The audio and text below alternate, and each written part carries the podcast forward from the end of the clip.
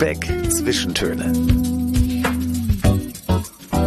Dein Podcast für Kultur, Leben und Firlefanz.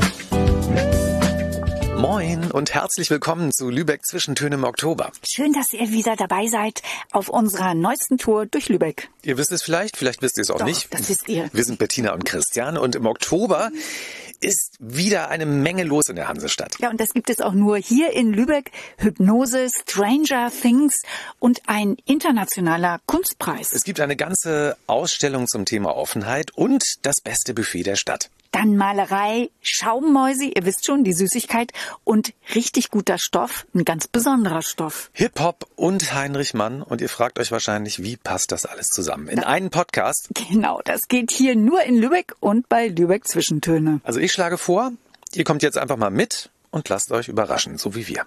Und los geht's.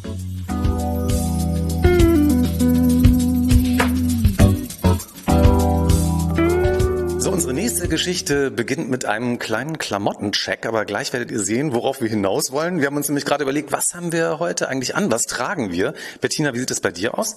Ich habe ein Poloshirt an.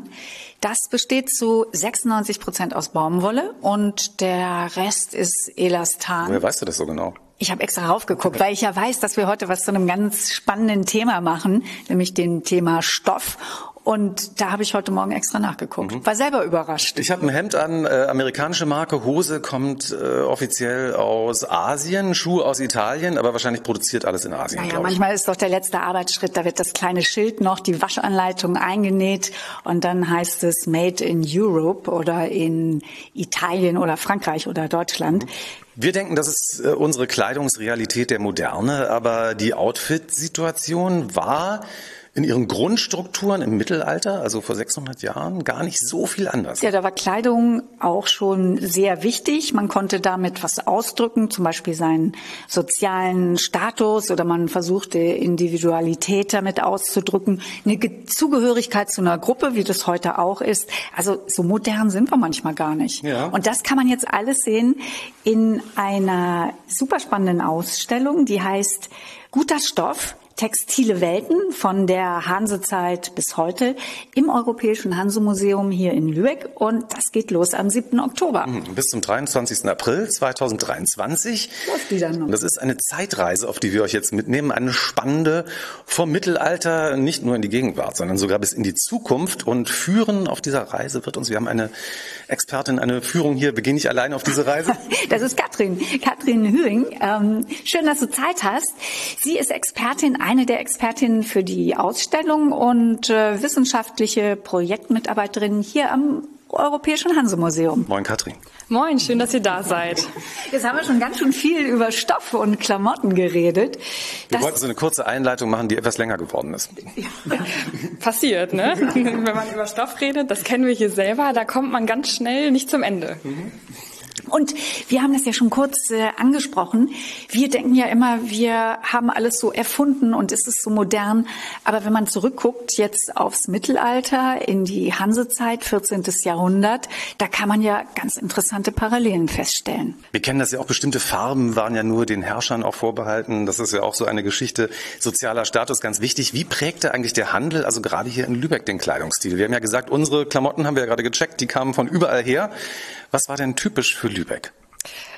Typisch für Lübeck, äh, das ist natürlich schwierig ähm, zu sagen. Also ganz äh, typisch ist äh, das Lübecker Grautuch. Das ist hier so ein ähm, Wollstoff und der kommt, wurde aus der Gegend ähm, hier produziert im Umland und hier vertrieben, ähm, aber eher ein derberes Tuch. Ne? Also wenn man jetzt was sehr bequemes, weiches haben wollte, dann hat man sich vielleicht eher umorientiert.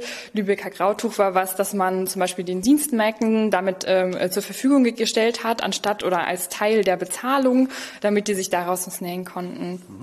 Ganz spannend finde ich ja, wir denken ja immer eine Erfindung der Neuzeit sind Luxuslabels, die viele sich ja gerne kaufen möchten, einige auch kaufen. Aber Katrin, das stimmt gar nicht. Das war ja früher schon so, dass die bestimmte Herkunft, das wurde extra auf dem Stoff vermerkt. Auch da gab es schon diese Labels. Und da gibt es auch eine Station hier im Museum. Genau, und zwar ähm, waren die Markenzeichen der Hansezeit die Tuchplomben oder die Tuchmarken. Ähm, das heißt, damals hat man ja natürlich keine fertigen Klamotten gekauft, so wie heute, sondern damals ging es um den Stoff an sich. Aber der war dann eben möglichst hochwertig oder praktisch und da gab es äh, eben verschiedene Möglichkeiten, wie die Hanse auch den Markt beeinflusst hat und bei der Qualitätskontrolle mitgeholfen hat. Und das sind eben auch diese äh, Tuchplomben. Das heißt zum Beispiel in Leiden, das Leidener Tuch, wenn man, ähm, das wurde eben ähm, der, einer Qualitätskontrolle unterzogen und dann kam die Tuchplombe dran. Das ist eben so eine Art Siegel ist das, ne? Genau, das ist eine Siegel oder so eine Spange. Also die kommt von beiden Seiten an die Webkante und ähm, genau, das äh, ist das quasi das Markezeichen der Hansezeit, auf das äh, die guten ähm, Herrschaften damals geachtet haben, wenn sie Stoff gekauft haben. Und so eine ähm, so eine Siegel oder Plombe, das kann ich dann hier an einer Station kann ich das nachbilden. Hm. Kann ich das mitnehmen oder muss das hier bleiben? Dann? Nee, genau, das können ähm, alle gerne mitnehmen. Also wir haben versucht, möglichst viele Stationen ähm, zu, zu, zu gestalten, die eben irgendwie zum Anfassen sind oder zum Mitmachen. Und diese Station ist eine dieser Stationen. Da dürfen sich die Besucherinnen und Besucher gerne ein eigenes, ähm, eine eigene Tuchplombe prägen. Das dürfen alle gerne mit nach Hause nehmen. Habe ich mein eigenes Label dann ja, hinterher. Genau. Das finde ich Hast du ein Stück Leinen gefälscht vielleicht irgendwann. es ist ja so, wir sprechen in dieser Ausstellung auch von Nachhaltigkeit und wir denken immer Fast Fashion, ein Phänomen der Neuzeit, also billig produzierte Kleidung, die eine Saison oder zwei Saisons hält, dann weggeschmissen wird. War denn im Mittelalter alles Slow Fashion oder gab es da auch so eine Art Fast Fashion?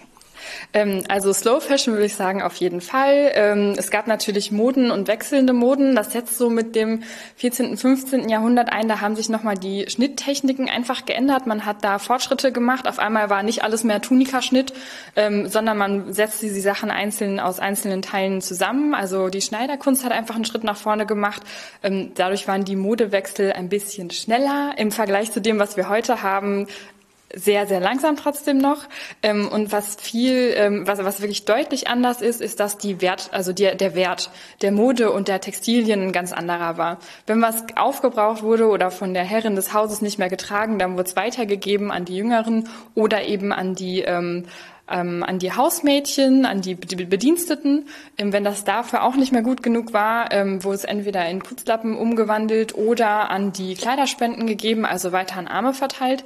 Es ist auch ganz spannend, da gibt es sogar Nachweise, dass die dann extra umgefärbt wurden, weil die Reichen und Schönen ähm, konnten sich natürlich teure Farben leisten, aber das durfte man nicht weitergeben an ähm, die unteren Klassen. Also eine Form von Nachhaltigkeit auf jeden Fall, von der wir heute vielleicht noch mal lernen können. Schön finde ich hier in der Ausstellung, ihr schlagt ja auch den Bogen in die Gegenwart und in die Zukunft. Da, es gibt hier ein Zukunftslabor und da wird schon die Frage gestellt, wie können wir eine nachhaltige Mode leben, Spaß an der Mode haben, aber trotzdem mit Nachhaltigkeit. Das ist ja ein ganz spannender Ansatz.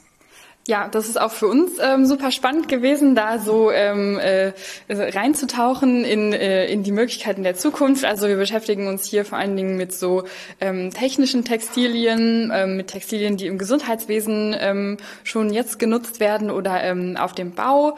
Wir haben aber auch ähm, den Fokus eben auf die Nachhaltigkeit. Also wie kann man heute nachhaltiger mit den Textilien umgehen? Das müssen wir wieder lernen. Die aktuellen ähm, Klimakatastrophen im Sommer haben nur gezeigt, dass das ganz aktuell ist, dieses Thema. Und wir laden alle Besucherinnen und Besucher einfach ein, hier zu schauen, was gibt es, was kann ich tun persönlich, was möchte ich tun und ähm, wie wird sich das vielleicht in Zukunft verändern. Aber passt Mode und Nachhaltigkeit, kann das überhaupt zusammenpassen?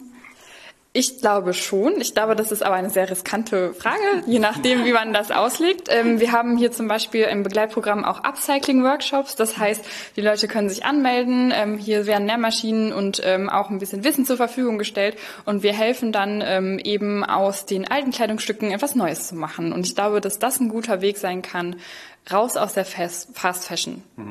Die Skinny Jeans in eine Schlaghose umzunähen, vielleicht so? Vielleicht auch einfach ein bisschen bewusster zu kaufen, vielleicht weniger und dafür das länger zu tragen, ist ja auch ein Weg. Genau, ja, das sehe ich auch so. Ich bin gespannt, was dabei rumkommt. Man kann in dieser Ausstellung ja die Geschichte der Hanse am Beispiel Stoff kann man das wunderbar nachvollziehen. Ihr habt das hier multimedial aufbereitet. Das richtet sich also an alle Altersgruppen von jungen, ganz jungen Kindern über Erwachsene, ältere Leute. Also da ist ja wirklich für jeden was dabei und jeder hat einen anderen Ansatzpunkt vielleicht auch, den er mitnimmt wie gesagt, es gibt haptische Stationen, man kann was anfassen, man kann mitmachen und ähm, wir hoffen so, möglichst viele Personen zu erreichen. Anfassen und mitmachen ist das richtige Stichwort, weil wir wollen jetzt mal auch was anfassen. Du wolltest also ein das, Ding prägen, so ein, ein Siegel dieses, prägen. Ne? Dieses Siegel möchte ich noch machen ja. und ähm, da bin ich schon ganz gespannt. Und es gibt einen Webstuhl, da will ich auch mal kurz hin. Ja, genau, ein Webstuhl. Kathrin, da könnte man ja auch noch mal ein bisschen ausprobieren, wie wurde gewebt, wie aufwendig war das eigentlich, die Produktion. Heute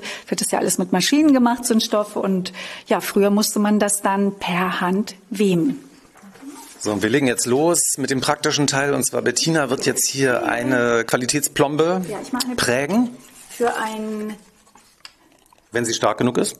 Ja, ich habe hier einen kleinen Hammer. Könnt ihr hören? Ja, wunderbar. So, ich habe jetzt ein, eine Prägung äh, hier mit die, diesem Hammer erstellt. Und Katrin, hätte ich das so getragen, dass man das sehen könnte? Nein, auf keinen Fall. Das ist nur was für, wenn man den Stoff eben auf dem Markt kauft, dann ähm, schaut man, bevor man es kauft, ah, ist es denn jetzt auch wirklich das richtige Siegel? Da gibt's auch noch, es gibt Geschichten von Fälschungen eines Osnabrücker Siegels. Also da wurde auch wirklich ein bisschen versucht, da den Markt, Markt auszutricksen, so wie heute. Und ähm, genau, das hat man aber dann nur eben genommen, um zu sagen, ah, okay, okay, hier, das ist der gute Stoff, ne? Und dann nehme ich den nach Hause und Schneider. Das finde ich hier in der Ausstellung auch ganz spannend. Ihr habt ja einige Stoffe, wie man sie damals wirklich gehandelt hat im, äh, in der Hansezeit. Die habt ihr hier ausgestellt, die sind nachgedruckt worden. Und das sind ja sehr komplizierte Muster zum Teil. Also ich dachte, naja, die können ja noch gar nicht so alt sein, sind sie aber. Genau, ja. Also man, ich glaube, man unterschätzt das auch, dass äh, äh, bevor ich mit diesem Projekt angefangen habe, wusste ich auch noch nicht so richtig, was mich erwartet. Und ich finde es ganz spannend. Dieses Stofffeld der Hansezeit ist wirklich sehr bunt, und auch gemustert und auch einfarbig, aber es ist äh, sehr vielfältig und einfach schön. Wir denken immer Mittelalter, grau und irgendwie durchlöchert und traurig. Gar nicht. Genau, nee, das ist eben gar nicht und das ist, glaube ich, also das ist der erste große Mythos, den wir hier gerne aus dem Weg räumen möchten. Das Mittelalter war sehr bunt und sehr farbenfroh. Mhm. Apropos bunt und farbenfroh, ich möchte jetzt zum Webstuhl. Ja, Können wir da hingehen? wir, genau. Das war nämlich ziemlich aufwendig, so ein Stück Stoff herzustellen. Das wurde Per Hand wurde das ja richtig. Ja, und wie aufwendig das ist, das kann man hier ja, selber ausprobieren, damit man diese Bemühungen auch noch mehr zu schätzen weiß. Genau. So ist, glaube ich, einfacher. Meine Karriere als also, äh, am Webstuhl wäre im Mittelalter sehr schnell Jahre zu Ende dauern, gewesen. bis du so 10 mal 10 Zentimeter. Mhm. Aber jetzt habe ich alles, jetzt habe ich durch. Ja, super. Spannend, man kann hier auch was ausprobieren, zum Beispiel dieser Webstuhl für Besucherinnen und Besucher. Guter Stoff, textile Welten von der Hansezeit bis heute, finde ich sehr, sehr spannend, lohnt sich auf jeden Fall. Und jetzt gucken wir uns aber, Katrin, nochmal das digitale Buch an.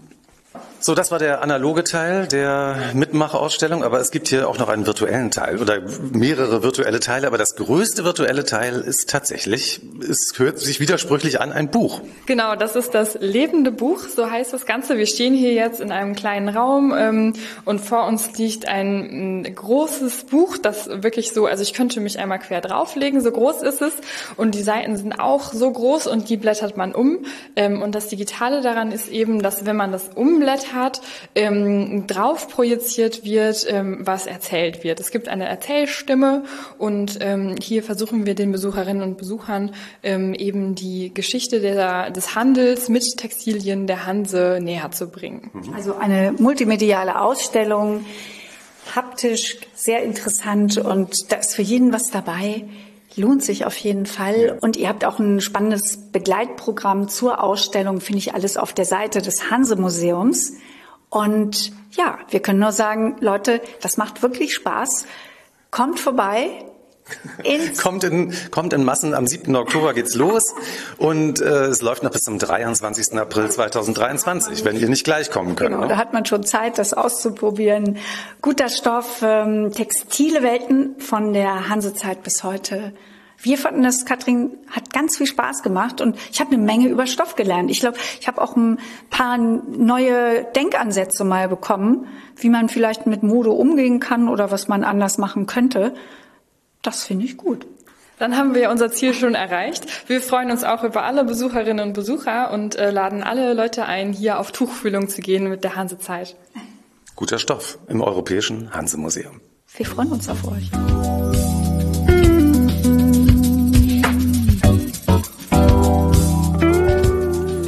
So, und wir sind jetzt hier gerade die Hundestraße runtergegangen und biegen hier links um die Ecke. In die Tünkenhagenstraße. Ja. Und ich finde so witzig, liest du das auch? Da ist an einer Wäscheleine, die befestigt ist an einem Straßenschild, steht heute hausgebackener Kuchen. Ja, genau. Das sind so drei äh, Schilder, die aufgehängt sind, die mit Wäscheklammern da hängen. Heute hausgebackener Lass uns Kuchen. da mal reingehen.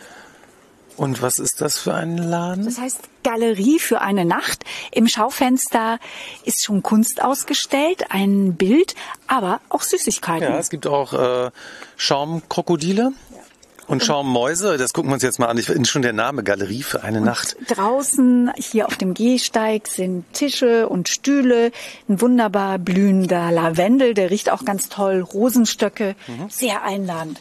Und hier ist eine kleine Tafel, da steht schon Coffee drauf. Ich bekomme Cappuccino, Käsebrote und Schokotorte gibt's auch und ganz viel Kunst. Genau.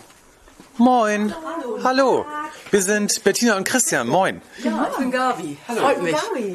Galerie für eine Nacht. Also wenn ich das schon lese, das regt ja meine Fantasie total an. Das ist ein bisschen wie Tausend und eine Nacht oder ich weiß es auch nicht. Was passiert denn hier? Äh, ja, also ich bin Künstlerin und stelle hauptsächlich in dem Geschäft meine Kunst aus, meine Bilder. Also ich bin Malerin und habe Postkartendrucke von äh, einem Teil meiner Bilder. Also das ist so das, äh, ja, das Hauptsächliche. Aber es gibt Und- auch ich seh- Kuchen. Genau. Ja. Und ich sehe Also eine ich Kaffeemaschine. Also ich mache das schon seit 16 Jahren jetzt. Also ich hatte letztes Jahr Jubiläum, 15-jähriges. Und ich habe erst angefangen nur mit meiner Kunst und dann ist man eben auch ziemlich einsam, weil immer nur bestimmte Leute reinkommen und viele haben eine Hemmschwelle bei Kunst. Und habe ich das Konzept ein bisschen erweitert und aufgebrochen. Also ich biete jetzt sehr guten, äh, leicht gerösteten Kaffee an, hausgebackenen Kuchen, nämlich paar auch sehr Getränke. toll. Ja, schön. Nee, und das macht mir einfach Spaß, weil ich eben, ich restauriere Bilder, ich mal Bilder, bin also beruflich sehr viel alleine. Und der Laden, den zu machen, das ist eben so ein Ausgleich für mich. Dann habe ich einfach mehr mit Menschen zu tun. Hinter dir, das sieht ja aus wie so ein alter Kaufmannsladen. Da gibt's noch Schubladen in einem Regal. Dann hast du hier einige deiner Bilder häng, hingehängt. Und rechts sehe ich die Kaffeemaschine. Du hast da sehr viele Kaffeetassen.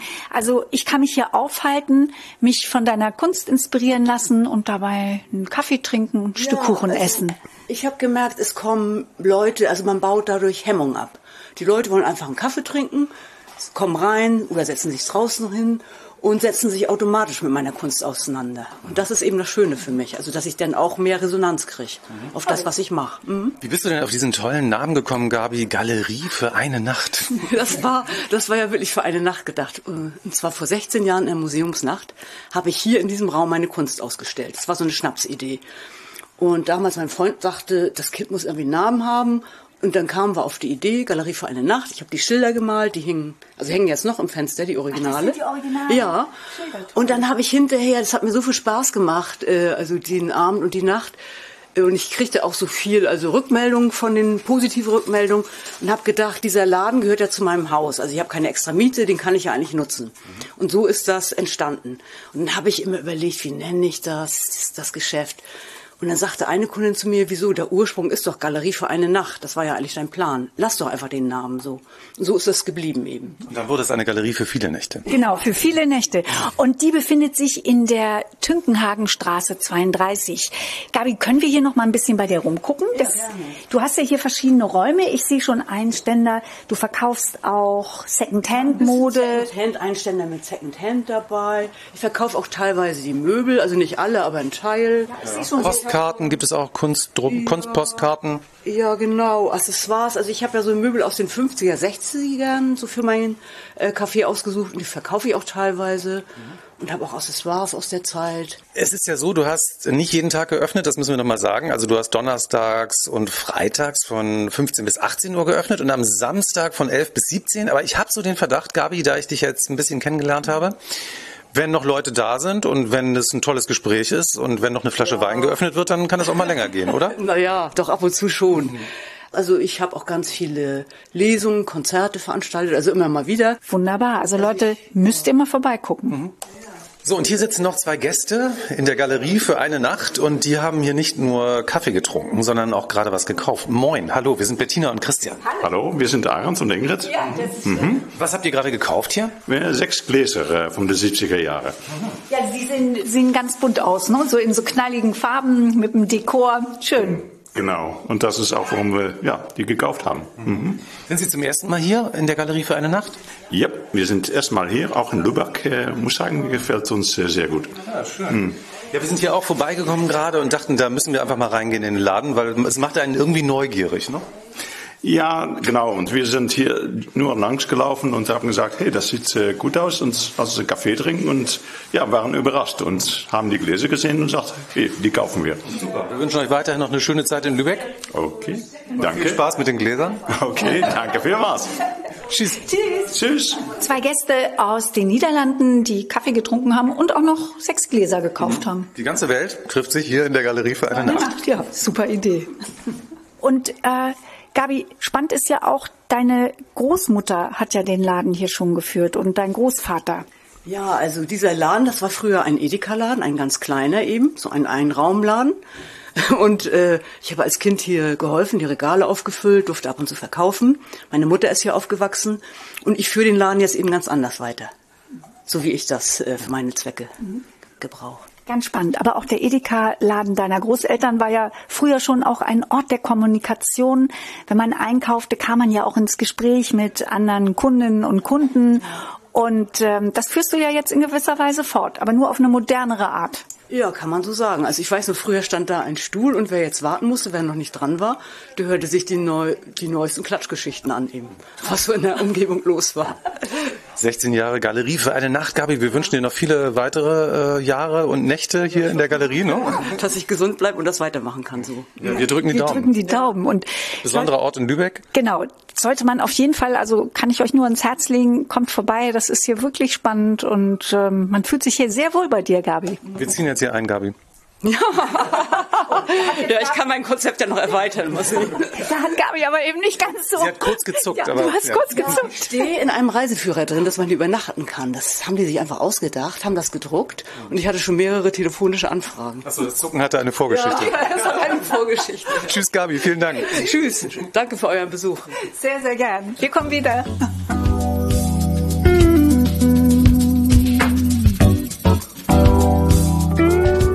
Es gibt Künstler, die das Klima einer Epoche, den Zeitgeist mit einem Song oder einem Roman verdichten können, also das Lebensgefühl einer Generation auf den Punkt bringen. Das hast du jetzt aber wirklich schön ausgedrückt und zu denen gehört auch ein berühmter Sohn der Stadt Lübeck, nämlich der Schriftsteller Heinrich Mann. Der vier Jahre ältere Bruder von Nobelpreisträger Thomas Mann natürlich. Ja, und jetzt müssen wir noch mal ein bisschen was sagen zu Heinrich Mann. Zu seinen bekannten Werken zählt ja die Gesellschaftssatire Professor Unrat.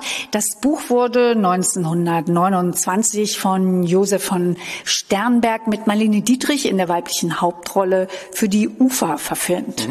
Aber Heinrich Manns Bestseller ist bis heute die Satire Der Untertan. Ja, der absolute Bestseller. Der Untertan wurde in der Weimarer Republik als Abrechnung mit dem Deutschen Kaiserreich und auch als eine Art Prophezeiung des Ersten Weltkriegs gefeiert. Und jetzt wird mit das Buddenbrookhaus Heinrich Manns erfolgreichsten Roman eine ganz eigene Sonderausstellung. Ja, die Ausstellung hat den Titel Der Untertan über Autorität und Gehorsam. Und die sehen wir nicht im Buddenbrook-Haus. Das wird nämlich jetzt gerade aufwendig saniert. Ja, es wird schöner und noch besser und noch schöner. Deswegen sehen wir jetzt die Ausstellung in den Räumen des St. Ann Museums. Der Roman wurde von Heinrich Mann 1914 vollendet, also vor über 100 Jahren. Und im Zentrum steht der Antiheld Dietrich Hessling als satirisches Abbild der wilhelminischen Gesellschaft und deren Untertanengeist im Deutschen Kaiserreich. Ja, warum ist der Roman heute noch so aktuell und was hat er uns heute noch zu sagen? Darum geht es im Kern in dieser tollen Ausstellung. Ja, warum kriegt er eine Sonderausstellung? Leider ist der Untertan heute aktueller denn je, denn es geht um Themen, die uns alle gerade beschäftigen. Es geht um Macht, Autorität, Gehorsam, Zensur, Ausgrenzung, Teilhabe, Ja, Patriarchat natürlich und auch Gewalt, das sind Themen, die mehr denn je wieder im Zentrum von Debatten stehen, wenn es um das gesellschaftliche Miteinander geht. Und deswegen sind diese Themen auch der Schwerpunkt der Ausstellung. Bettina, irgendwie haben wir es diesmal mit den langen Einführungen. Es sollte wieder eine kurze Einführung werden. Ja, es ist ein bisschen länger ein geworden. Wichtiges Thema. Und jetzt äh, haben wir nämlich endlich unseren Gast, den wir hier präsentieren ja, können. Wir haben mal. nämlich die äh, Heinrich Mann-Expertin, Dr. Birte Lipinski, Museumsdirektorin des Buddenbrook Bruckhauses. Moin. Hallo, schön, dass Sie da sind. Ja, Sie haben hier dabei. Ich, ich, war ja ein bisschen nervös, weil wenn äh, die Expertin dabei steht und man erzählt was über Heinrich Mann, dann fängt man ja automatisch wie in der Schule, man kriegt so feuchte Handflächen. Im Zweifel würde ich da was sonst, würde ich sonst was entgegnen und das korrigieren. War alles okay? Es war alles okay. ja, super. Sie haben heute Abend ist die Ausstellungseröffnung. Sind Sie aufgeregt? Ja, natürlich immer vor einer Ausstellungseröffnung. Das ist ja sozusagen der Moment, in dem dann das, was man sich so überlegt hat, ähm, auf die, auf die Menschen trifft und dann merkt man die ersten Reaktionen. Wir haben hier auch durchaus was gewagt in dieser Ausstellung. Die ist ein bisschen provokanter und ein bisschen interaktiver, als man es vielleicht von Ausstellungen sonst gewohnt ist. Und deshalb bin ich besonders gespannt mhm. heute. Wir stehen nämlich schon mitten in der Ausstellung, sind schon mal durchgegangen und es sind viele Details, ganz tolle Geschichten. Darüber reden wir gleich noch. Aber die Frage ist ja wirklich, was macht für Sie persönlich den Untertan heute noch so aktuell, dass man eine ganze Ausstellung darüber macht? Man hat das in den letzten Jahren gesehen, da ist der Untertan auch wieder richtig in die Diskussion gerückt. Ähm, und äh, zwar, weil wir ja auch von ja, rund um uns herum in Europa, aber auch in Deutschland selbst wieder Bewegungen haben, die, den, äh, die das Nationale betonen, die ähm, ja, es gibt Debatten erneut um so etwas äh, wie politische Teilhabe. Ähm, wir haben neue Protestbewegungen und die sich teilweise auch den Untertan äh, zunutze machen und mit ihm debattieren. Und zwar äh, ist es so, dass das von verschiedenen Seiten geschieht. Und da wollten wir einmal schauen auf diesen über 100 Jahre alten Text und gucken, was steckt da heute noch drin. Und wer beruft sich da eigentlich zurecht und was ist vielleicht auch eine problematische Interpretation? Spannendes Thema. Muss ich mich denn jetzt auf diese Ausstellung vorbereiten, wenn ich sage, okay, interessiert mich, spannendes Thema, muss ich das Buch lesen, der Untertan, nochmal oder zum ersten Mal?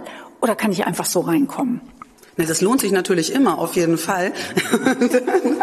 Und wenn es ein bisschen schneller gehen soll, dann lohnt sich auch die Verfilmung von Wolfgang Staute, die berühmte. Aber man kann natürlich auch völlig ohne Vorkenntnisse hier hereinkommen und äh, kann dann viel über dieses Buch erfahren. Und vielleicht macht es dann auch Lust, das zu lesen. Und wir haben hier in der Ausstellung mit vielen Schülerinnen und Schülern zusammengearbeitet, die hier auch eigene Dinge eingebracht haben. Und ganz am Anfang der Ausstellung erklären uns auch äh, Schülerinnen und Schüler, äh, was es mit diesem Roman auf sich hat, worum es geht und warum der heute noch so spannend ist. Ein kleiner Crashkurs ist das quasi.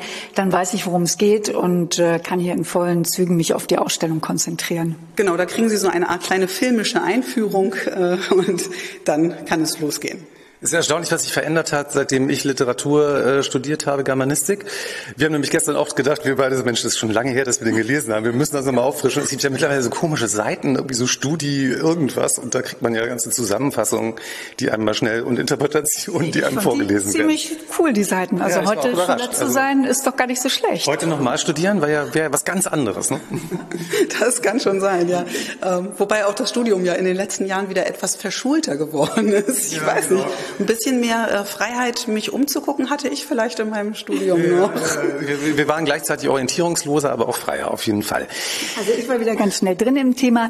Frau Dr. Lipinski, wie wird die Welt äh, Heinrich Manns denn in dieser Ausstellung jetzt lebendig und greifbar?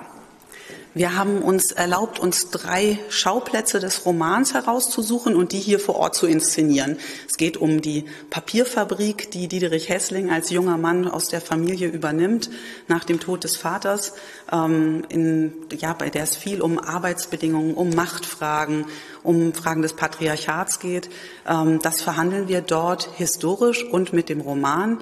Und dann geht es weiter in den zweiten Raum. Da äh, betritt man mit Diederich Hessling den Ratskeller der fiktiven Stadt Netzig, die übrigens ziemlich Ähnlichkeit mit Lübeck hat an vielen Stellen. Also der Ratskiller, den gibt's ja hier auch, aber den gibt's natürlich in vielen Städten. Ähm, und äh, im Ratskeller lernt man ein bisschen was über die Struktur der Gesellschaft, denn das ist tatsächlich im Roman auch so, dass das so ein Ort ist, wo man die verschiedenen Institutionen mit ihren jeweiligen Vertretern kennenlernt und mit deren Position. Das heißt, hier prallt es aufeinander. Der Stammtisch, der, der berühmte. Das ist quasi der Stammtisch und den haben wir hier auch nochmal nachgebaut in der Ausstellung. Wir haben mit dem Gestaltungsbüro Dreh zusammengearbeitet. Die haben das hier ganz wunderbar inszeniert äh, und äh, mit, mit viel Witz äh, auch diesen ja, satirischen Ton des Romans aufgenommen. Und deshalb befinden wir uns hier jetzt in einem äh, Ratskeller, der etwas ungewöhnlichen Art, zumindest in der Farbgebung, sage ich mal. Ja, es ist ganz spannend, weil wir waren in der Papierfabrik und äh, wo ähm, Dieterich dann eben seine ersten kaiserlichen diktatorischen Ambitionen eben auslebt, indem er die Arbeiter und Arbeiterinnen unterdrückt. Und äh, da sind dann aber Schlagzeilen aus dem Jetzt, also zum Beispiel Arbeitsbedingungen bei H&M oder in der äh, in China oder in Asien, wo eben produziert wird. Und dadurch werden dann plötzlich wird dieser Roman, dieser über 100 Jahre alte, plötzlich wieder wahnsinnig aktuell. Ja, es geht in die Gegenwart. Also es ist ja nicht eine abgeschlossene Vergangenheit. Wir sind, die Brücke wird zur Gegenwart geschlagen. Das war uns tatsächlich ganz wichtig. Und das ist, glaube ich, auch etwas, was wir auch in der Zusammenarbeit mit den Jugendlichen gemerkt haben, dass äh, den Zugang zum Roman jetzt über 100 Jahre später, den kriegt man einfach auch dadurch, dass man erkennt, da gibt es eine Relevanz für heute. Und dann stellt man sich plötzlich doch nochmal die Frage, wie es mit der Gleichberechtigung eigentlich heute steht oder eben, wo meine Produkte, die ich kaufe, produziert werden. Und das tun wir in dieser Ausstellung dann eben auch ganz explizit. Äh, und wir haben uns im in dem dritten Handlungsraum, den wir hier inszeniert haben, da geht es um die Denkmalenthüllung, das große Nationaldenkmal des Kaisers, das äh, Dieterich Hessling in, in äh, Netzig bauen lässt. Ähm, da haben wir uns auch erlaubt, einen Gegenwartsbezug einzubauen, nämlich die Frage nach Denkmälern heute. Und wir haben ja in den letzten Jahren gesehen, dass es da große Kontroversen gab. Und auch da haben wir mit Schülerinnen und Schülern äh, debattiert. Und die haben ganz eigene Ideen davon entwickelt, wie Denkmäler aussehen können. Die sieht man hier auch. Mhm spannende Sache. Mir gefällt auch sehr gut, Sie arbeiten mit Hörstationen. Wollen wir uns da mal eine anhören? Also ich gehe durch die Ausstellung, bekomme dann auditiv hier auch einen Input und das macht Spaß. So, und für alle, die das Buch länger nicht mehr gelesen haben oder noch nie gelesen haben, wir hören jetzt hier an der Hörstation einen Ausschnitt. Von Dietrich Hesslings Rede vor den Fabrikarbeitern. Lass mal hören. FabrikarbeiterInnen, Bettina. Du hast das wieder oh. nicht korrekt gegendert. Naja, ja, das machen wir nochmal. Ich wollte das gendern. Du genderst doch immer nicht. Ja, aber mir ist es jetzt wichtig. Ich, ich, ich kann mich vergessen. auch verändern. Man kann es auch mal vergessen. So, also jetzt geht's los. Gendern. Dietrich Hessling. Aber Frau Hessling war in Unruhe. Bist du bereit, mein Sohn? fragte sie. Unsere Leute erwarten dich. Dietrich trank sein Bier aus und ging an der Spitze der Seinen hinunter. Der Hof war sauber gescheuert, den Eingang der Fabrik umrahmten Kränze und beschrieben eine Schleife um die Inschrift Willkommen. Davor stand der alte Buchhalter Södbier und sagte, na guten Tag, Herr Doktor, ich bin nicht draufgekommen, weil ich noch was zu tun hatte. Heute hätten Sie das auch lassen können erwiderte Diederich und ging an Südbier vorbei. Hm, ich muss jetzt echt aufpassen. Ich bin jetzt so drin. Ich könnte das jetzt noch stundenlang zu Ende hören. Ich habe es mir eben auch so richtig vorgestellt. Ja, genau. Ich bin ja eigentlich, ich habe lange kein Hörbuch mehr gehört. Vielleicht ist das auch mal wieder eine ganz gute Idee. Ich lese aber auch nach wie vor sehr gerne. Da wir jetzt gerade, da wir angefangen hatten eben mit Gendern, als wir den Ton hörten, ich bin mir ziemlich sicher, dass Dietrich äh, Hessling, er hätte nicht gegendert, hätte, hätte, Tom, äh, hätte Heinrich Mann gegendert? Das ist natürlich eine schwierige Frage. Jetzt kann ich natürlich nur spekulieren. Heinrich Mann ist jemand, der ähm, dem gesellschaftlichen Fortschritt gegenüber sehr aufgeschlossen war und äh, der auch etwas, also der, der viel übrig hatte für Frauenrechte, ähm, anders als viele andere Männer seiner Generation. Und insofern wäre er vielleicht äh, aufgeschlossener gewesen als andere seiner Zeit. ja, also insofern, ich kann es mir vorstellen, aber sagen kann ich es natürlich auch. Da können wir jetzt nur spekulieren.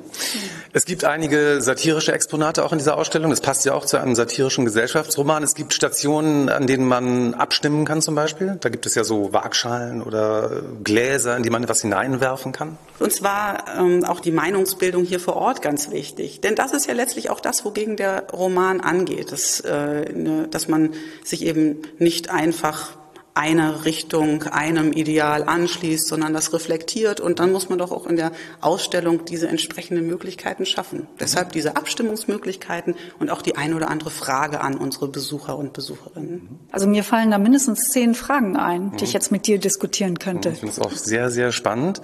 Die Ausstellung läuft noch bis Ende März 23. Es gibt noch Begleitveranstaltungen, es gibt literarische Spaziergänge, es gibt Vorträge.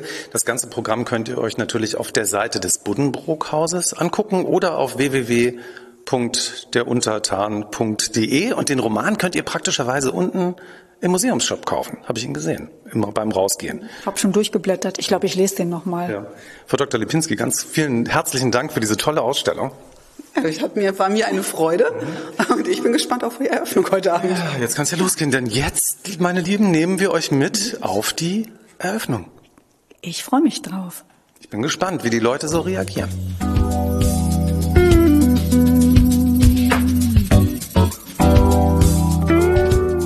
Sind jetzt mitten auf der Vernissage im Getümmel. Die Menschen gucken sich die Ausstellung an. Wir haben das besondere Glück, dass wir einen Besucher getroffen haben, der sehr kompetent ist, weil er auf viele Ausstellungseröffnungen geht. Es ist der Lübecker Bürgermeister Jan Lindenau. Moin, Herr Lindenau. Hallo, moin, moin. Wie ist Ihr erster Eindruck denn? Also ich muss sagen, ich finde, das Thema wird sehr farbenfroh herangeführt. Und wir haben hier sehr viel Rosa und das passt vielleicht nicht gerade auf den ersten Blick, aber auf den zweiten schon, denn wenn man durch die Ausstellung geht, stellt man fest, dass wir sehr viel auch mit der Gegenwart uns auseinandersetzen und die Verbindung schaffen. Und deswegen glaube ich, ist das bewusst auch etwas, was einem wach macht, um sich dem Thema des Untertans nochmal ganz anders zu widmen. Also was ich jetzt so rausgehört habe, Sie können diese Ausstellung empfehlen. Absolut. Ähm, äh, auch denjenigen, die vielleicht sagen, Mensch, was ist das schon ein bisschen älteres, äh, äh, eine ältere Geschichte, ein älterer Roman. Äh, aber dadurch, dass man eben sehr wohl sich mit dem Hier und Jetzt auseinandersetzt, über die Frage, was ist Macht heute, äh, über die Frage, äh, wie bin ich Teil einer, einer Gesellschaft, wie viel Macht übe ich aus, wie weit bin ich vielleicht untertan oder wie bin ich heute sozialisiert. Ähm, all das bringt die Ausstellung mit sich und ich glaube, so eine Auseinandersetzung ist heute wichtig, denn wir sind ja deutlich weiter, als dass wir alle untertan wären, äh, auch wenn manchmal immer so Diskussionen aufkommen, wo der eine oder andere das Gefühl hat. Und ich glaube, spätestens hier merkt er, es ist nicht mehr so. Also ganz äh, aktuelle Themen, die hier angesprochen werden in der Ausstellung. Und äh, daraus kann sich ja auch ein schöner gesellschaftlicher Diskurs dann entwickeln. Absolut. Und ich glaube, äh, der hat schon begonnen. Denn wenn wir heute hier bei der Ausstellungseröffnung gesehen haben, äh, wie viele junge Menschen sich mit dem Thema auseinandersetzen in unterschiedlichster Form, äh, eben durch eigenes Schreiben oder eben auch durch Tanz, äh, durch äh, Theaterdarstellung, ähm, durch eigene Videodarstellungen, äh, indem sie die Texte äh, nochmal anders in den Fokus rücken. Ich glaube, äh, das zeigt schon, der Diskurs hat begonnen. Und äh, in der Tat würde ich mich freuen, wenn die ganze Stadt mal wieder mehr darüber diskutiert, ähm, wer sind wir eigentlich als Gesellschaft, Gesellschaft und was tragen wir miteinander dazu bei, dass eine demokratische Gesellschaft eben existent bleibt und eben nicht durch äh, Kaiserreich Ideen oder sonstige Themen äh, mal wieder äh, sozusagen in eine Schieflage gerät. Denn wir sind am Ende mittlerweile in einer freien Gesellschaft und das kann man hier nochmal schön im Diskurs austragen, dass das in der Tat weiterhin so sein wird. Vielen Dank. Wir wollen Sie auch nicht länger aufhalten. Sie müssen ja noch, Sie haben ja noch einen Termin heute Abend, glaube ich. Ne? Ja, so ist es, weil eben so viel Kultur in der Stadt ist, hat der Bürgermeister auch manchmal auch zwei, drei kulturelle Termine am Tag, was mich persönlich gar nicht stört. Ähm, wir haben unter anderem jetzt noch ähm, äh, das Trave Jazz Festival und von daher geht es heute Abend noch ein bisschen schwungvoll in den Abend. Unten gibt es noch Quiche und Sekt. Ja, das ist ja für den Bürgermeister immer nicht so die Hauptattraktion. Äh, wenn er das überall machen würde, würde er bald nicht mehr auf eigenen Füßen laufen können. Vielen Dank und schönen Abend noch. Ne? Viel Spaß. Danke. Tschüss. Und hier haben wir noch eine Besucherin und einen Besucher der Ausstellung getroffen. Wir sind Bettina und Christian. Wer seid ihr? Ich bin Johanna. Ich bin Erik. Mhm. Erik, Johanna, euer erster Eindruck von der Ausstellung? Sehr interessant, sehr komplex.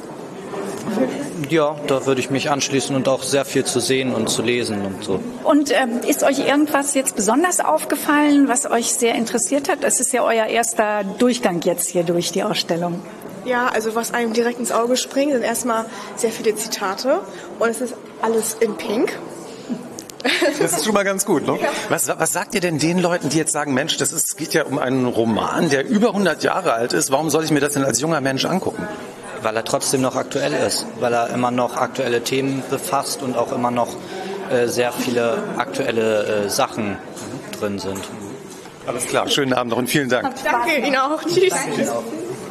Und manchmal gibt es Gäste einer Ausstellung, die so sehr mit der Ausstellung zu tun haben, dass man sich gar nicht vorstellen kann, dass sie eigentlich hier sind, nämlich der Enkel von Heinrich Mann, Saranam Ludwig Mann. Moin, guten Abend, schön, dass Sie da sind. Ja, hallo, guten Tag. Sie haben sich die Ausstellung angeguckt. Äh, Was ist Ihr erster Eindruck? Wow, mein erster Eindruck, also diese Ausstellung fand ich einer der besten, die ich hier von dem Buddenbrock-Haus sozusagen bisher, wo ich eingeladen war, sehen konnte, weil sie mich so daran erinnert, dass jetzt wirklich eine Diskussion nochmal erinnert wird, äh, dass wir in dem großen Auffallen der verschiedensten Thematiken auf der ganzen Welt zwischen Krieg und Frieden unsere Demokratie schützen. Es ist ja nun nicht die erste Ausstellung über Ihren Großvater, aber wie ist das, wenn man als Enkel auf eine Ausstellung über seinen Großvater geht? Ja, äh, ja, ich bin nicht so ein, das ist, äh, keine Ahnung, ich, ich bin stolz auf meinen Großvater schon, weil er ein Demokrat war, eben seit äh, äh, dem ich ja weiß, dass er wirklich für die Weimarer Republik so prägend war mit seinen Meinungen, hat mich das mit Stolz erfüllt. Allerdings, finde ich, gab es natürlich auch viele andere Menschen auf der Welt mit Zivilcourage, die genauso ihre Würdigung verdienen, ne? so ungefähr. Wir freuen uns sehr, dass Sie heute Abend hier sind. Alles gut. Und wir wünschen Ihnen noch einen wunderschönen Abend hier in Lübeck. Ja, danke. Alles gut.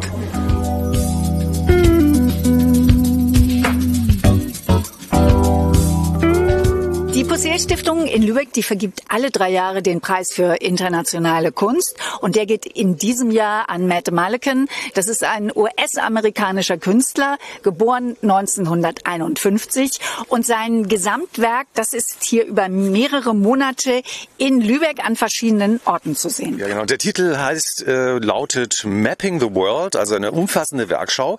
Und wenn ihr den Podcast öfter hört, dann wisst ihr, mit Blumen und Pflanzen fing alles an. Dem Garden Der war Color Garden, die einen sagen, es war ein kreisrundes Blumenbeet, die anderen sagen, es war eine florale Installation. Und äh, wir haben uns natürlich jetzt, es geht ja weiter jetzt im Oktober mit Matt Mullican und wir haben uns jetzt getroffen mit dem Matt Mullican-Experten, der das Ganze hier kuratiert, dem Direktor der Overbeck-Gesellschaft, Dr. Oliver Zübock, Kunsthistoriker. Moin, Herr Zübock. Moin. War die Einleitung, war die jetzt zu offiziell? Soll ich sagen Oliver oder? Wie auch immer, alles gut. So, in St. Petri, in der St. Petri-Kirche geht's ja los am 9.10. mit einer Ausstellung Matt Malekin. Das sind großformatige Leinwände, die wir da sehen.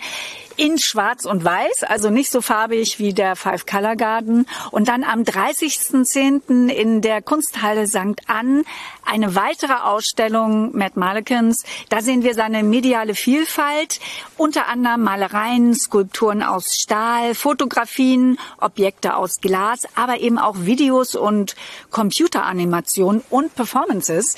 Dr. Zübock, was ist aus Ihrer Sicht das Spannende an diesem Künstler?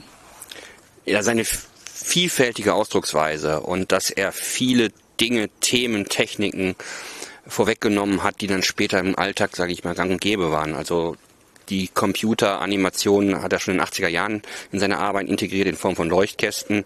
Heute ist das äh, gängiges äh, Arbeitsgerät. Äh, Da geht es schon gar nicht mehr, ne? Exakt. Und aber er hat sich schon in den 80er Jahren, als diese Homecomputer P64 und äh, wie sie nicht alle hießen, dann doch in ihren Radius ein wenig eingeschränkt waren, hat er sich aber schon mit dieser Ästhetik und der Vorstellung auseinandergesetzt, auch äh, eine Second Life, was ja dann später auch äh, sehr aktuell wurde oder bis heute mit dem Web 3.0 seine Fortsetzung findet. Insofern ähm, ist es ein Künstler, der sich halt mit Bildern auseinandersetzt. Und dazu gehört natürlich auch, dass man sämtliche technische Möglichkeiten, die Bilder äh, ermöglichen, auch mit in die Arbeiten berücksichtigt. Und das nochmal auf den Minimum äh, zu reduzieren, ähm, was die Sache nochmal vereinfacht. Es geht um Zeichen, die uns umgeben. Ja. Seit den Olympischen Spielen 72 sind Piktogramme von Adel Eiche damals erstmalig weltweit initiiert, heute selbstverständlich. Man denkt, echt, erst seit 1972. Äh, man denke äh, an die Emojis, wenn man jetzt einfach nur ganz simpel denkt, also Zeichen umgeben uns und was machen die Zeichen mit uns? Und das ist einfach die simpelsten Fragen. Was mache ich hier? Wer bin ich? Wo komme ich her? Wohin gehe ich? Und ähm, was wie beeinflussen mich Bilder? Also die- er macht ja alles unter der Überschrift, wie Sie schon gesagt haben, also der Sinn des Lebens und die Ordnung der Welt. Äh, Sie beschäftigen sich ja mit seiner Arbeit. Hat sich das irgendwie weitergebracht? Ist Ihr Leben irgendwie ordentlicher geworden? Haben Sie den Sinn des Lebens gefunden? Darum geht es, glaube ich, gar nicht, sondern er versucht einfach ein System zu entdecken oder viele Systeme. Wie hängen die miteinander zusammen? Und das auf einfachste Art und Weise. Das äh, sieht dann nach einem Ordnungssystem aus, was aber jetzt gar nicht so direkt intendiert ist, aber es wirkt halt, weil es wirklich reduziert ist auf ein Minimum. Ich habe ihn jetzt im August in New York besucht und direkt am ersten Abend ähm, sagte er zu mir, Oliver, come sit down. We have to look the, um, uh, the next film of um, um, Stranger Things. Ah, okay. Also die TV-Serie Genau. auf Netflix, ne? Ja. Und ich sage, okay. Und äh, er war so Feuer und Flamme und äh, guckte, also ähm, ich musste, und ich habe mir das angeschaut und habe gedacht, ja, das passt zu ihm. Also dieses dieses Wechseln auf andere Ebenen, äh, Wahrnehmungsebenen, ja, also oder dieser äh, äh, Song von Kate Bush, ja, der in den USA und in Großbritannien aufgrund dieser Serie wieder auf Platz 1 ist und eigentlich 1981 rausgekommen. Withering Heights. Exakt. Und äh, aber auch damals hat er eine andere Bedeutung als jetzt. Jetzt hat er auf, in diesem Kontext, in dieser Serie eine Bedeutung und auf einmal hören das jetzt 20-Jährige wieder, also ja, und diese Verschiebung von Wahrnehmung, das ist genau das Thema von ihm. Wie, und das auch gleich mit Zeichen. Wie werden Zeichen heute wahrgenommen? Wie sind sie in der Vergangenheit wahrgenommen? Und wie werden sie vielleicht in Zukunft wahrgenommen? Spannend. Und das kann man alles in seiner Arbeit entdecken. Haben Sie denn den Eindruck, dass er, der ja auf der Suche nach dem Sinn des Lebens ist, dass er dem näher gekommen ist? Oha. Ich glaube nicht. Warum haben Sie nicht den Eindruck? Wie äußert sich das? Das ist eine never-ending Story, ne? Die, glaube ich, erst äh, am Ende, äh, wenn wir Adieu sagen, äh, selbst dann noch nicht beantwortet äh, sein wird, sondern es ist einfach wirklich die Frage, ja, die alle beschäftigt. Ja? Also der Sinn des Lebens, wen beschäftigt das nicht? Ja, ähm, und ihn auf, auf künstlerische Art und Weise. Mich gerade wieder ähm, in der am Dienstagabend in der meiner Yogastunde bei Matthias, der stellt ja auch mal die Frage, warum sind wir hier? Was soll das Ganze? Wohin gehen wir? Ich bin da jedes Mal immer ein bisschen gefrustet, weil ich keine Antwort finde, auch nicht nach dem Yoga. Ja, vielleicht sollten Aber- Matthias und Malekin sich mal austauschen. Genau, und deswegen gehe ich dann in die Ausstellung von Matt Malekin. Vielleicht erfahre ich da ja dann, was der Sinn des Lebens ist und bekomme Antworten. Es Vielleicht gibt noch eine interessante Veranstaltung am 15. Oktober um 18 Uhr und zwar auch in St. Petri und zwar heißt die Veranstaltung Matt Malikan Performance with Hypnotism That Person. Und das hat was mit Hypnose zu tun, das macht mich jetzt neugierig. Was passiert da? Ja, Matt Mannequin wird hypnotisiert. Es wird ein Tisch, ein Stuhl, ein paar Utensilien äh, werden da liegen und dann ist ein äh, Herr, ähm, der aus Zürich vom ähm, Ziggy-Jung-Institut kommt und Matt Mannequin schon mehrmals hypnotisiert hat, äh, weil hypnotisieren kann man nicht mal eben machen. Man muss schon genau wissen, wenn man das unter so einem Aspekt, so einem künstlerischen Aspekt macht, wie reagiert die Person auf die und die Situation. Ähm, und der, äh, sie werden am Anfang ein paar Dinge besprechen und dann wird mit Malikan unter Hypnose gewisse Dinge tun. Und wie er selber sagt, ähm, wenn man in, unter Hypnose ein Kind ist, dann verhält man sich auch wie ein Kind. Oder wenn man ein alter gebrechlicher Mensch ist, dann ist man auch ein alter gebrechlicher Mensch. Und ich habe ihn gefragt, ist das eine Tiefenhypnose oder ähm, ist das so eine, ja, an, an die man sich noch nachher erinnern kann, zum Teil zumindest. Und es ist ja wohl eine, er erinnert sich an einige Dinge, aber nicht an alles. Und ähm, Matt Malikan hat dann zu mir gesagt, ach, ja toll, wenn noch zwei weitere Lübeck, aus Lübeck hier mitmachen würden. Und dann habe ich gesagt, hm, okay, also ähm, ist das so einfach möglich? Ja klar. Und dann habe ich halt den Vincenzo, den ähm, Psychologen, gefragt und er sagt, um Gottes Willen, das ist keine Kirmesveranstaltung. Also das muss schon gut vorbereitet sein. Ähm, also ich würde mich nicht so freiwillig mal eben unter Hypnose stellen. Wer weiß, was da rauskommt. Was hat das jetzt die Hypnose mit seiner Kunst zu tun? Naja, da ist, das ist ja die Frage, wo komme ich her, äh, wer bin ich? Und wenn ich auf einmal auf einer anderen, in einer anderen Ebene bin, und ich sag mal, die, die Hypnose ist ja auch ein therapeutischer Aspekt. Äh, Unterbewusstsein. Genau, äh, um das Unbewusste zu ergründen, was einem gar nicht so klar ist. Die Schubladen gibt's alle, die man öffnen kann, und wann öffnen die sich, wann sind die verschlossen? Und das ist halt sehr exakt mit dieser äh, ja, Frage verbunden, äh, wer bin ich wirklich? Und ihr könnt dabei sein am 15. Oktober. Ist das wirklich öffentlich? Stimmt das? Ja. Antrittskarten kann man kaufen dafür. Okay. Im kommenden Jahr machen wir dann eine Seance mit Matt Malikan und nehmen Kontakt zur Welt der Toten auf. Und wer das nicht schafft, der kann sich ja die Ausstellungen anschauen. Einmal vom 9. Das Video dieser Performance wird in der Ausstellung zu sehen sein. Perfekt. Also das Video kann ich in der Ausstellung sehen. Einmal ab 9.10. Matt Malekin in der St. Petri-Kirche. Und weiter geht's dann am 30.10. in der Kunsthalle St. Ann mit seiner medialen Vielfalt. Mhm, Und das ist noch bis Januar 23 zu sehen. Dr. Oliver Zübock, äh, Sie haben uns jetzt sehr neugierig gemacht. Vielen Dank. Na, es gibt noch was, wir haben noch was vergessen. Es gibt ja während der Ausstellungslaufzeit in St. Peter in der Kunsthalle St. Ann auch noch einen weiteren äh, Gig im öffentlichen Raum sozusagen, und zwar auf der Terrasse des Hanse-Museums. Dort hat Gut, dass Sie das noch sagen. seine diagrammartige äh, malerische Umsetzung auf den Ziegeln nochmal die Five Walls, also die wesentlichen Elemente seiner Kosmologie dargestellt. Also Matt Mulligans Werk kann man hier in Lübeck an verschiedenen Orten sehen. Und wenn ihr euch informieren wollt, wo ihr das alles sehen könnt, Wenn ihr es mitgeschrieben habt. Genau. Könnt ihr einerseits auf der Seite der Possel Stiftung oder ihr guckt dann Kunsthalle St. Ann. Da erfahrt ihr auch alles. Immer wieder ein gern gehörter Gast äh, bei Lübeck Zwischentöne, Dr. Oliver Zwieback. ja, danke. Sehr gern.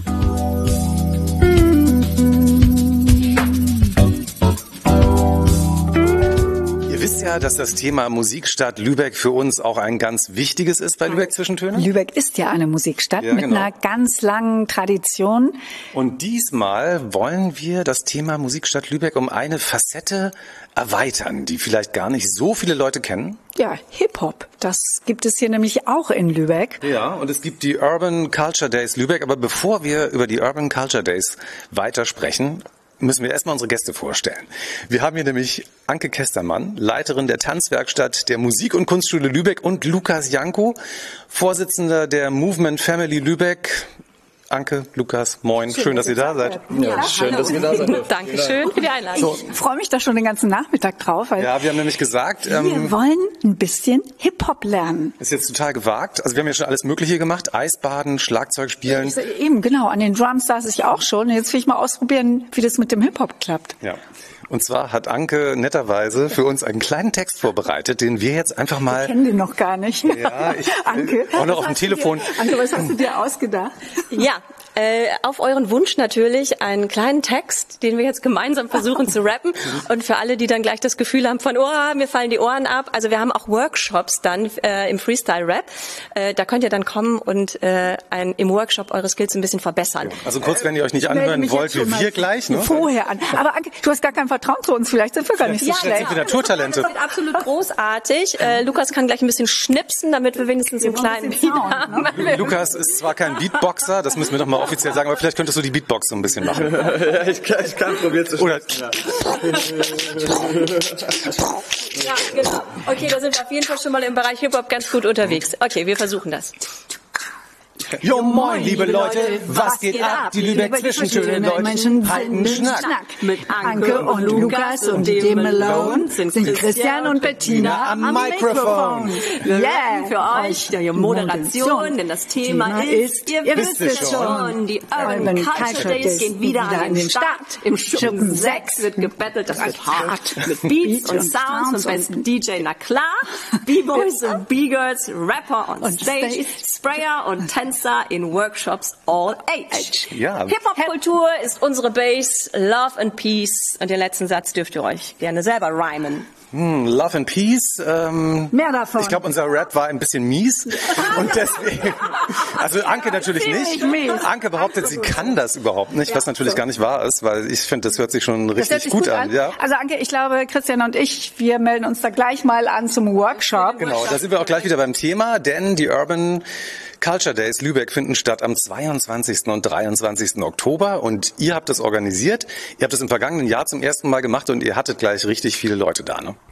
Das ist korrekt. Äh, letztes Jahr war so die Auftaktveranstaltung. Wir haben einfach mal ins Blaue hineingeplant und das Ding ist mega durch die Decke gegangen, haben wir gar nicht so erwartet. Und das schreit natürlich nach einer Fortsetzung. Finde ich super. Ähm, Anke, wer kommt denn da oder was hofft ihr, wer sich anmeldet? Sind das jetzt nur ganz junge Leute? Können da auch Ältere hingehen? Wer soll da? Betteln vielleicht am Ende 90-Jährige gegen 6-Jährige oder wie sieht das aus? Okay, also bei den Sechsjährigen sind wir schon ganz nah. Wir haben natürlich auch ein Kids Battle und da sind auch die Kleinen dabei. Äh, bei den Erwachsenen weiß ich nicht, wie hoch da das Alter war. Das letzte wahrscheinlich sind, ist keiner älter als ich.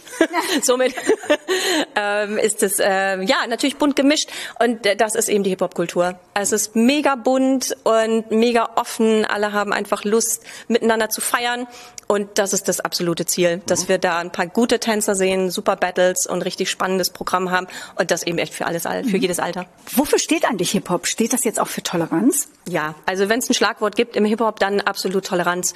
Ähm, das ist das Thema ist Come as you are. Also jeder ist willkommen. Ähm, da, man fragt auch nicht, ob Junge oder Mädchen oder was bist du jetzt genau. Kein Geschlechterkampf. So, nein, das gibt es zum einen nicht. Es ist auch im Battle immer so, dass B-Girl und auch B-Boy gegeneinander antreten und da ist jeder stark genauso. Also da geht's nicht um das Geschlecht. So. Da geht es auch nicht um Hautfarbe, da geht es auch nicht um Alter, da geht es auch nicht um Einschränkungen, sondern äh, du nutzt genau das, was man dir gegeben hat und die Art und Weise, wie du bist, genauso ist richtig. Und das spiegelt sich im Hip-Hop wieder. Coole Message. Mehr davon. Es gibt Workshops, es gibt, wie gesagt, diese Battle im Schuppen 6. Also das findet am 22. abends statt. Da kann man auch hingehen, wenn man gar keinen Workshop gemacht hat. Also da kauft man ein Ticket einfach für 10 Euro. Es gibt äh, Graffiti-Kurse, es gibt, also Den mache ich auch noch mit. Graffiti finde ich ja auch. aber nur auf legalen Flächen sprayen, Bettina. ne? ja, das habe ich mir schon gedacht. Du wolltest unseren Lübeck-Zwischentöne-Tag irgendwo draufsetzen. Ne? Genau, und dann kann ich dann ähm, hinter unserem Balkon die Wand endlich mal besprühen. Die ist so blöd weiß. Ich habe Hallo? schon genaue Wie Vorstellung. bist du denn drauf? Wenn mich das jetzt alles interessiert, wo findet man euch und wie kann man sich da anmelden? Ja, also man findet uns im Netz www.urbanculturedays.de, ganz einfach, auf Instagram, Urban Culture Days, auf Facebook genauso und auch bei der Movement Family und die Musik- und Kunstschule. Also alles verlinkt. Ihr findet da auch das Video vom letzten Jahr und könnt euch noch ein bisschen einstimmen. Die Urban Culture Days am 22. und 23. Oktober. Wir freuen uns drauf und wir üben nochmal. Wir wünschen euch viel Erfolg. Vielen Dank, dass ihr Zeit hattet für uns. Ja, super, wunderbar. Und danke, dass ihr äh, hier wart, dass ihr uns äh, ja, die Zeit geschenkt habt. Wir freuen uns sehr auf ganz, ganz viele Besucher. Kommt alle in den Schuppen 6 am 22. Oktober. Yo. Und ihr seid natürlich auch herzlich eingeladen. Danke, ja. Wir, Yo. wir müssen dringend kommen. Ich will das ja hier noch verbessern. Yo. Sagt man überhaupt noch Yo oder ist das peinlich? Ja, ich glaube, das hängt so ein bisschen vom Alter ab. Ich weiß nicht, was du damit jetzt sagen willst, aber naja. Ich glaub, so als Zwölfjähriger kann man das noch gut Also machen. mit Ende 20 kann man das doch noch sagen, oder nicht, Lukas? Ja, ich, ich gehe da, ich bin da vielleicht noch so einigermaßen im Rahmen. Schwierig, gut.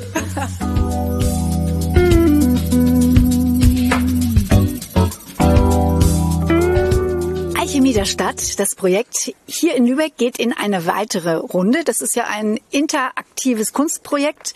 Da können Lübeckerinnen und Lübecker Teil der Performance und auch der Ausstellung werden. Und diesmal geht es um das Thema Offenheit. Ja, genau, den Wert Offenheit und da der dritte Teil der Veranstaltung, die dritte Ausstellung in der Overbeck-Gesellschaft stattfindet, stehen wir jetzt hier mit dem Direktor der Overbeck-Gesellschaft, Dr. Oliver Zübock. Hallo. Ja, wir haben uns ja, wir werden uns in diesem Podcast entweder nochmal treffen oder wir haben uns schon getroffen. Wir wissen es jetzt noch nicht so genau, ne? So ist es. Das ist, ähm, ja, wir sind noch so in der Zwischenwelt. Was passiert denn hier? Was wird das denn für eine Ausstellung und warum ist Ihnen das Projekt so wichtig? Ne, wir werden hier wie auch in St. Petri im August oder jetzt gerade im Herder Center zu dem Thema Offenheit äh, wieder Objekte haben, die Lübeckerinnen und Lübecker mit einer speziellen Geschichte, die sie mit diesem Wert verbinden, eingereicht haben. Und äh, dazu haben wir wie an anderen Orten auch wieder eine Künstlerin eingeladen. Diesmal ist es Grit Richter, die mit Neonarbeiten und Malerei in einem ja, speziellen Raumempfinden arbeiten wird, dass man diese Objekte nochmal in einer anderen Atmosphäre äh, sehen kann und die Geschichten dazu lesen kann. Wie immer auch ähm, kann man sie hören, sich anhören und dazu nochmal die Stimmen, also das ist nochmal ein anderer Aspekt, wahrnehmen und äh, genießen. Und Thema Offenheit, was ist für Sie Offenheit? Nächste Frage. nein, äh, nein, das ist aber auch ein Anliegen des Projekts, äh, zu zeigen, dass Wertevorstellungen immer auch individuelle Konnotationen haben, also immer individuell auch ausgelegt werden. Und Offenheit ist das, ja, so wie wir miteinander reden, das ist Offenheit, ja. Wie wir äh, Kunst präsentieren, wie wir äh, lassen wir sie, lassen wir es zu, dass Dinge, die die schwierig und schwierig erscheinen, dass wir trotzdem uns damit beschäftigen, ja. Das ist eine Form von Offenheit. Also Dinge, die uns je nach Person querschießen und wir uns trotzdem darauf einlassen und trotzdem darüber reden und damit vielleicht Dinge nochmal verändern. Also dass ein Diskurs stattfindet und das ist äh, Offenheit und da gibt es viele äh, andere Möglichkeiten auch. Und wer jetzt sehen möchte, was dabei rausgekommen ist bei diesem Projekt Alchemie der Stadt beim Thema Offenheit, der kann das ab 15. Oktober in der Overbeck-Gesellschaft. Bis zum 8. Januar. Bis zum 8. Januar. Wir wollen jetzt aber nicht so lange warten, weil wir sind neugierig. Wir wollen jetzt schon mal sehen, was die Lübeckerinnen und Lübecker so unter Offenheit verstehen, beziehungsweise mit dem Wert verbinden.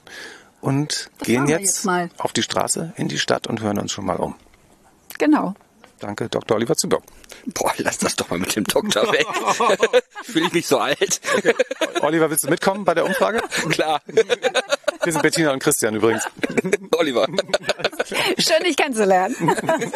Und nicht vergessen sollten wir auf jeden Fall, die Eröffnung, die Vernissage ist am 14. Freitag um 19 Uhr und äh, Oliver hat uns schon verraten, es gibt Wein und was zu essen? Das beste Buffet der Stadt.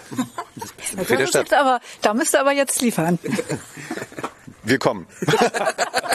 Sehr gut. Ich nehme euch beim Wort.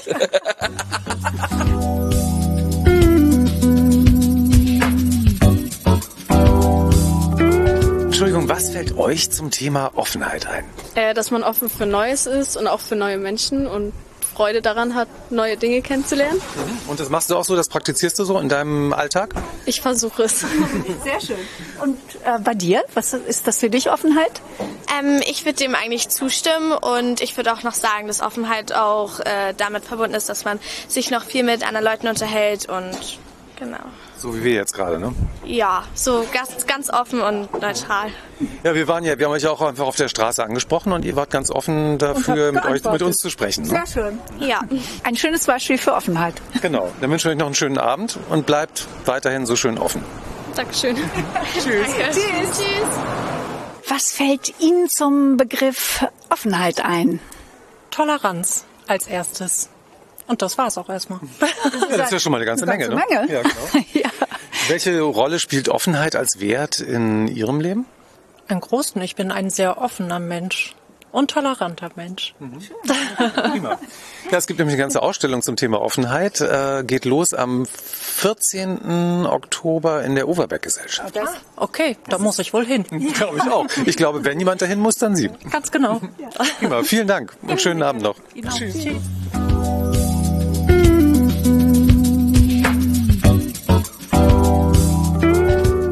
Das ist doch ein richtig guter Abschluss und ein tolles Motto für den Oktober, noch mehr Offenheit. Ja, ich bin dabei. Das war Lübeck Zwischentöne. Und wenn ihr noch mehr davon haben wollt, wenn ihr gar nicht genug kriegen könnt, pünktlich am 1. November gibt es eine neue Folge. Wir freuen uns jetzt schon darauf, dass ihr wieder dabei seid. Ja, und bis dahin bleibt offen, neugierig und erlebt Lübeck immer wieder neu, so wie wir. Es lohnt sich wirklich. Tschüss. Tschüss.